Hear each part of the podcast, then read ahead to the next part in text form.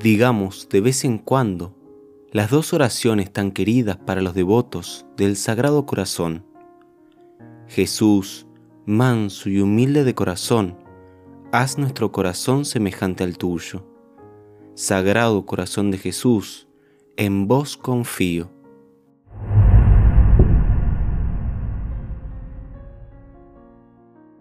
Margarita nace el 22 de julio de 1647 en el pequeño pueblo de Lautecú, en Francia. Sus padres eran Claudio Alacoque, que era juez y notario, y su madre, Filiberta Lamin, quienes tuvieron cinco hijos. La menor era Margarita. El párroco, Antonio Alacoque, tío suyo, la bautizó a los tres días de nacida.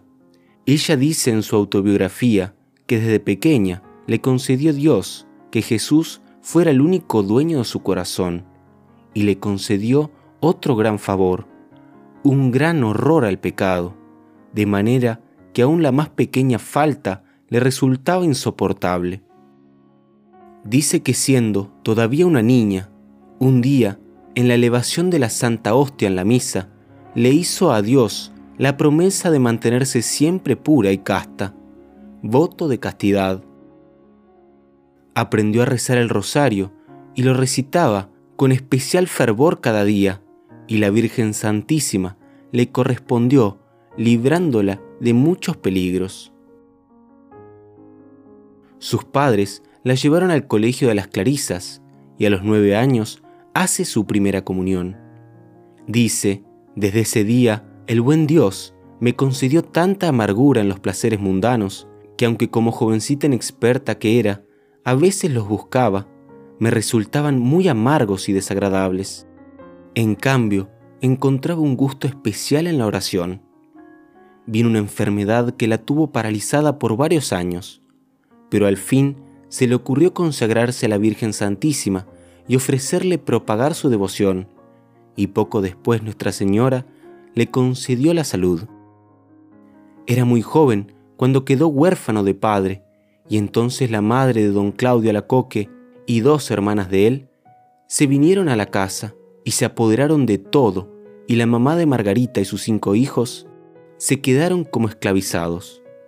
Todo estaba bajo llave y sin el permiso de las tres mandonas mujeres no salía nadie de la casa. Así que a Margarita no le permitían ni siquiera salir entre semana a la iglesia. Ella se retiraba a un rincón y allí rezaba y lloraba. La regañaban continuamente. En medio de tantas penas, le apareció que nuestro Señor le decía que deseaba que ella imitara lo mejor posible en la vida de dolor al Divino Maestro, que tantas grandes penas y dolores sufrió en su pasión y muerte. En adelante a ella, no solo no le disgustaba que le lleguen penas y dolores, sino que aceptaba todo esto con mayor gusto por asemejarse lo más posible a Cristo sufriente. Lo que más le hacía sufrir era ver cuán mal y duramente trataban a su propia madre, pero le insistía que ofrecieran todo esto por amor a Dios. Una vez, la mamá se enfermó tan gravemente de erisipela que el médico diagnosticó que aquella enfermedad ya no tenía curación. Margarita se fue entonces a asistir a una santa misa por la salud de la enferma y al volver encontró que la mamá había empezado a curar de manera admirable e inexplicable. Lo que más le atraía era el sagrario, donde está Jesús sacramentado en la sagrada hostia. Cuando iba al templo, siempre se colocaba lo más cerca posible del altar, porque sentía un amor inmenso hacia Jesús Eucaristía y quería hablarle y escucharle. A los 18 años, por deseo de sus familiares, empezó a arreglarse esmeradamente y a frecuentar amistades y fiestas sociales con jóvenes. Pero estos pasatiempos mundanales le dejaban en el alma una profunda tristeza. Su corazón deseaba dedicarse a la oración y a la soledad, pero la familia le prohibía todo esto. El demonio le traía la tentación de que si se iba de religiosa, no sería capaz de perseverar y tendría que devolverse a su casa con vergüenza y desprestigio. Rezó a la Virgen María y ella le alejó este engaño y tentación y la convenció de que siempre la ayudaría y la defendería. Un día después de comulgar, sintió que Jesús le decía, Soy lo mejor que en esta vida puedes elegir. Si te decides a dedicarte a mi servicio, tendrás paz y alegría. Si te quedas en el mundo, tendrás tristeza y amargura. Desde entonces, decidió hacerse religiosa, costara lo que costara. En el año 1671, fue admitida en la comunidad de la Visitación, fundada por San Francisco de Sales. Una de sus compañeras de noviciado dejó escrito, Margarita dio muy buen ejemplo a las hermanas por su caridad.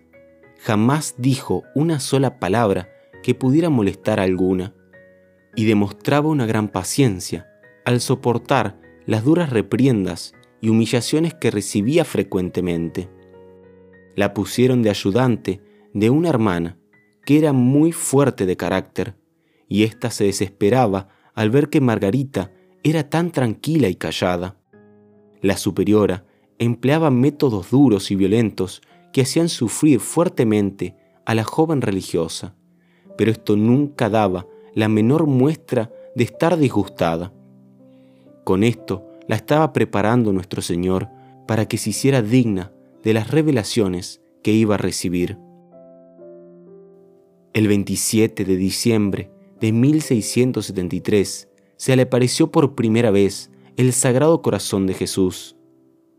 Ella había pedido permiso para ir los jueves de 9 a 12 de la noche a rezar ante el Santísimo Sacramento del altar, en recuerdo de las tres horas que Jesús pasó orando y sufriendo en el huerto de Getsemaní.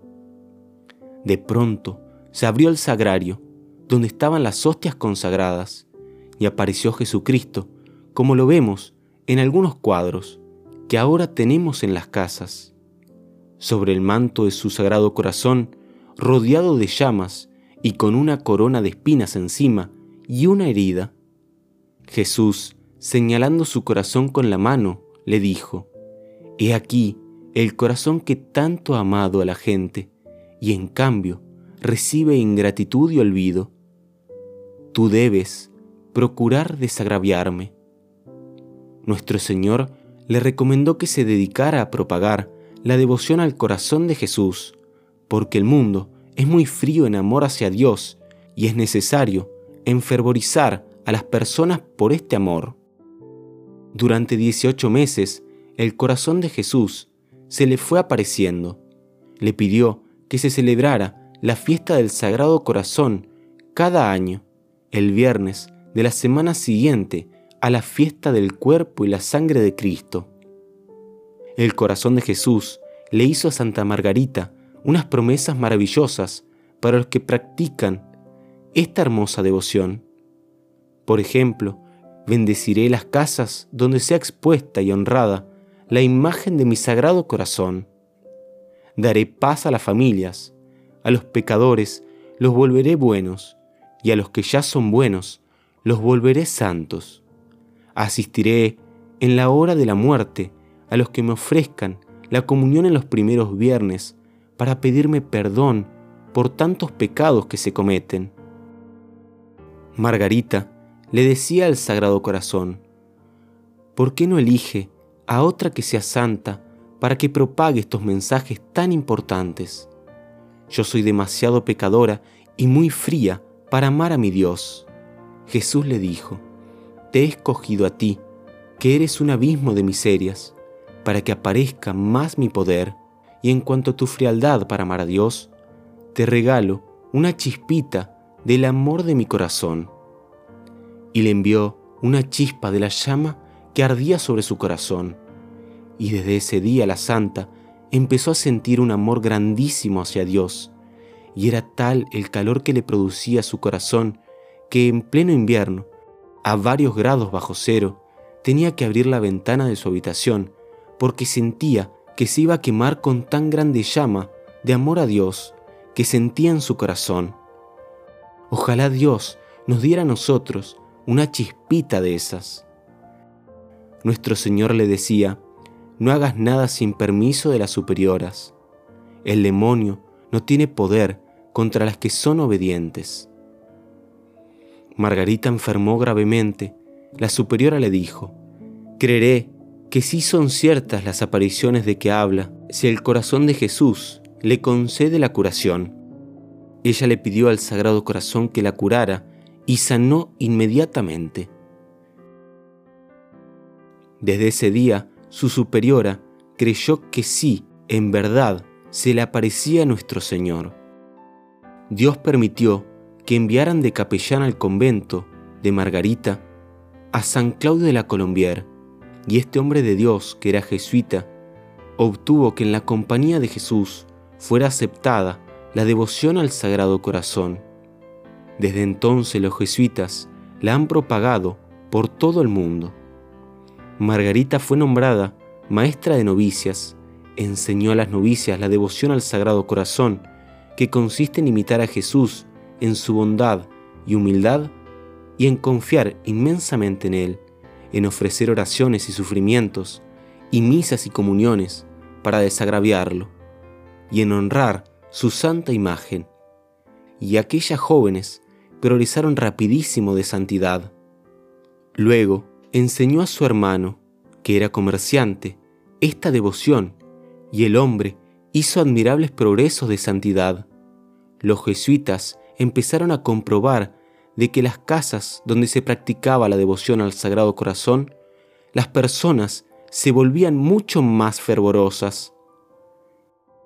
El corazón de Jesús le dijo, si quieres agradarme, confía en mí, si quieres agradarme más, confía más, si quieres agradarme inmensamente, confía inmensamente en mí.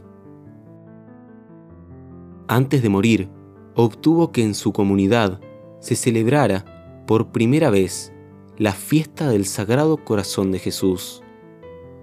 El 17 de octubre de 1690 murió llena de alegría porque podía ir a estar para siempre en el cielo al lado de su amadísimo Señor Jesús, cuyo corazón había enseñado ella a amar tanto en este mundo.